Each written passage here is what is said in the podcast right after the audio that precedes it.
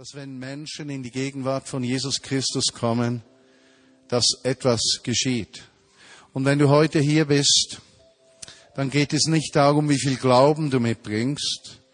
Es geht nicht darum, wie viel Leistung du aufzuweisen hast. Es geht nicht darum, worauf du stolz sein kannst. Es geht auch nicht darum, wie zerbrochen dein Leben ist. Es geht auch nicht darum, wie groß deine Bedürfnisse sind. Es geht nur um eines. Bist du bereit, in seine Gegenwart zu kommen?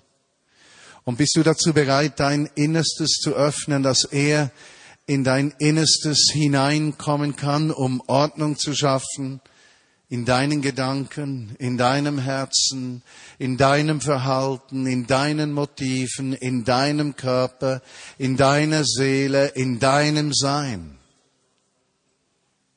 kommst du zu ihm wie dieser eine Mann, der hoffnungslos war, jede Hoffnung im Grunde genommen verloren hatte, wieder zurückkehren zu können in die Gemeinschaft der Menschen, weil Aussätzige nicht nur an einer Krankheit litten, sondern auch von der ganzen Gesellschaft ausgestoßen waren.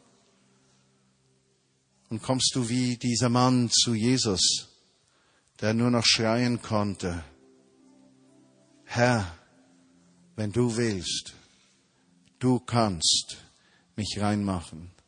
Seine ganze Hoffnungslosigkeit, sein ganzer Schmerz, seine Hilflosigkeit lagen in diesem Satz, den er sagte, Herr, wenn du willst, kannst du mich reinmachen. Eine wunderschöne Geschichte der Begegnung zwischen einem bedürftigen Menschen und dem liebenden Gott, der sich geoffenbart hat in Jesus Christus, der Menschen nicht wegschickt, der vom Menschen nicht zuerst Erwartungen hat, sondern der Menschen nimmt, ihnen begegnet. Ich will, sagte er. Und im nächsten Satz hieß er, diesen geheilten Mann dann hinzugehen zu den Priestern die zuständig waren für das Gesundheitswesen, sozusagen zu den Ärzten und sagte, und sie sollen deine Heilung bestätigen. Noch einmal, es geht nicht darum, dass du dein Denken vergewaltigen musst, um zu glauben, sondern du kommst vertrauensvoll zur Person von Jesus. Du vertraust dich und deine Lebenssituationen ihm an und du nimmst das im Empfang, was er dir gibt. Und andere Menschen werden es bestätigen, was er getan hat. Die Geschichte aber geht weiter und es heißt hier in Vers 5, als Jesus nach Kapernaum kam, trat der Hauptmann einer dort stationierten Einheit an ihn heran und bat um Hilfe. Herr, sagte er, mein Diener liegt gelähmt und mit furchtbaren Schmerzen bei mir zu Hause. Jesus erwiderte, ich will kommen und ihn heilen.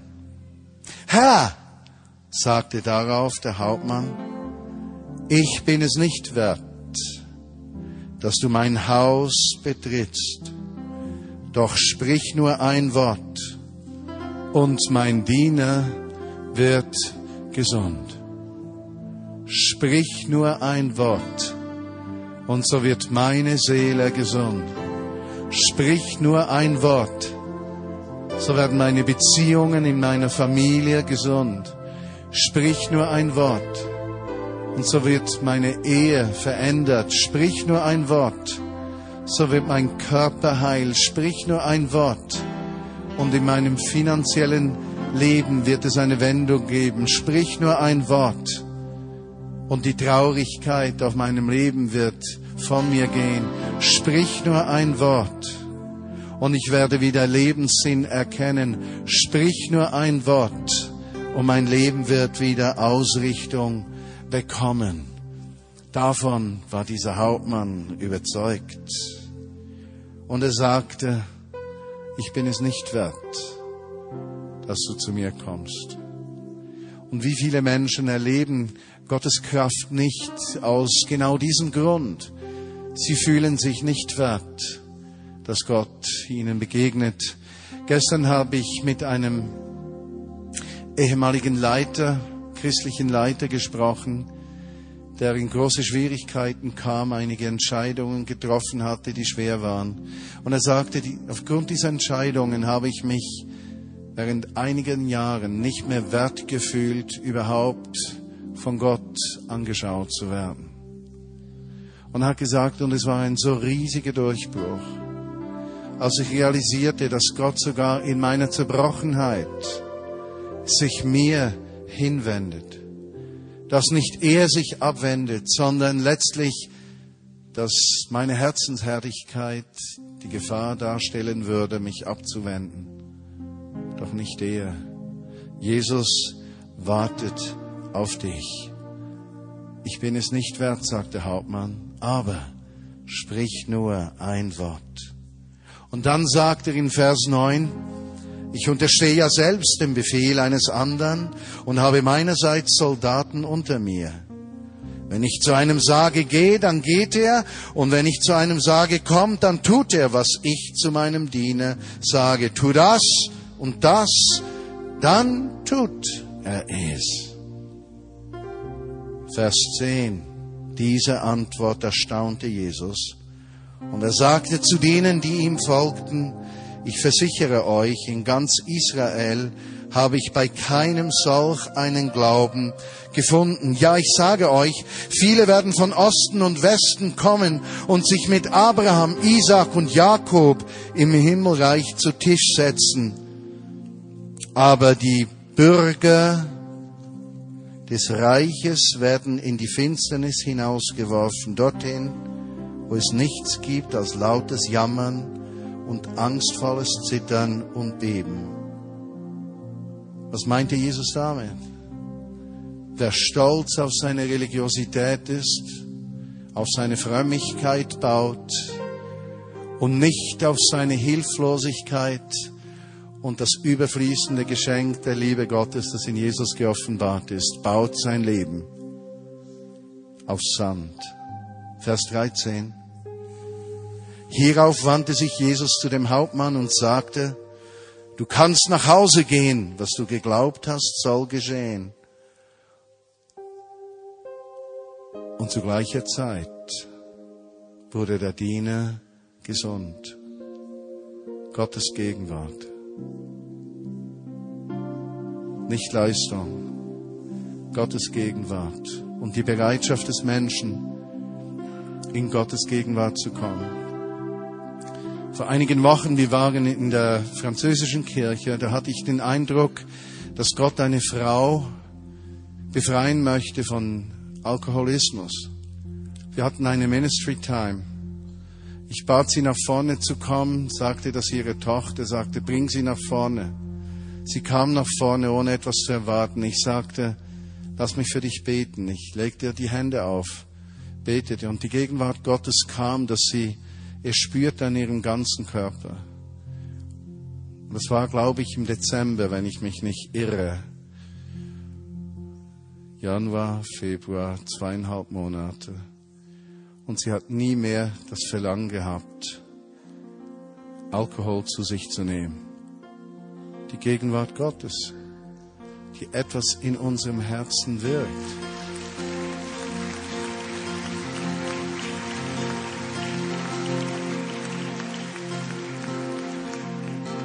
Und es ist nicht, nicht etwas, was Menschen wirken, versteht mich recht.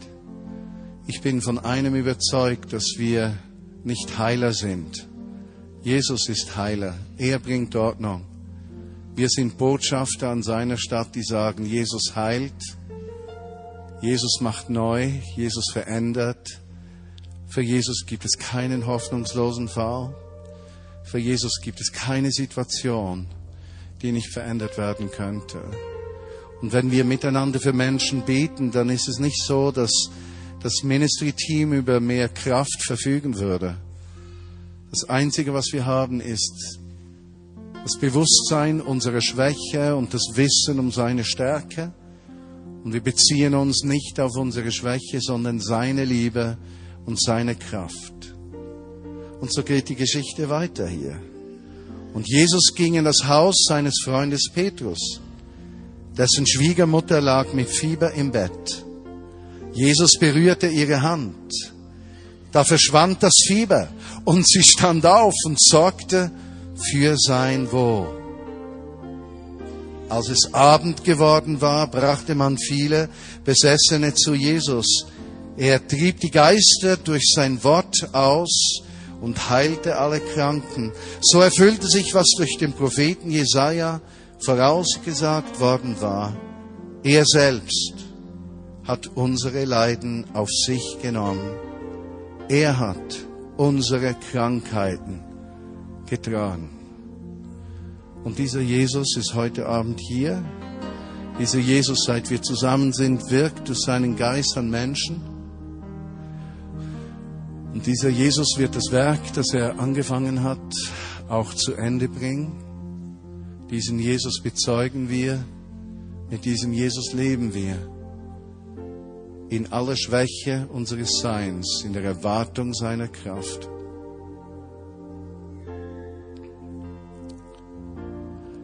Bevor wir weiterfahren, lasst uns einen Moment still werden. Du kannst gut spielen. Lass uns die Augen schließen. Ich möchte den Heiligen Geist einladen, dass er einfach sein Werk tut, wie er es verheißen hat. Heiliger Geist, ich lade dich ein, dass du diesen Raum füllst mit der Gegenwart von Jesus Christus und der Herrschaft seines Reiches. Heiliger Geist, ich lade dich ein, dass du in diesem Moment, wo Menschen den Podcast hören, mit deiner Gegenwart kommst. Dass im Wagen ist, wenn sie unterwegs sind, zu Hause, im Schlafzimmer, im Wohnzimmer, dass dein Geist diesen Ort, wo sie hören, füllt und die Liebe von Jesus Christus richtig die Luft, die Luft schwängert Heiliger Geist, ich lade dich ein, dass du in diesen Raum kommst.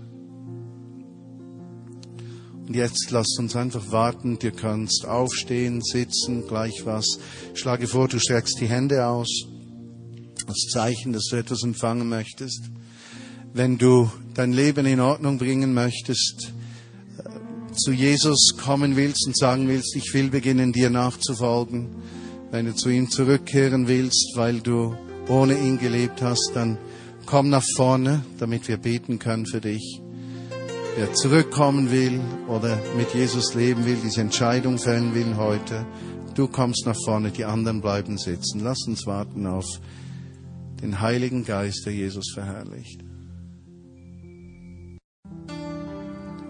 Es gibt nichts Schöneres, als wenn Gemeinde Jesu zusammen ist, um sich vor Gott zu öffnen und in diese Sanftheit seiner Gegenwart kommt und dann Menschen füreinander beten. Ich, ich kann mir nichts Schöneres vorstellen.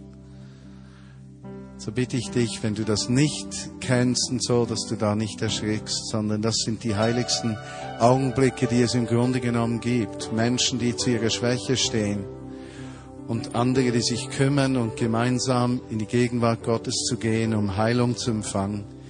Gleich in welchem Lebensbereich?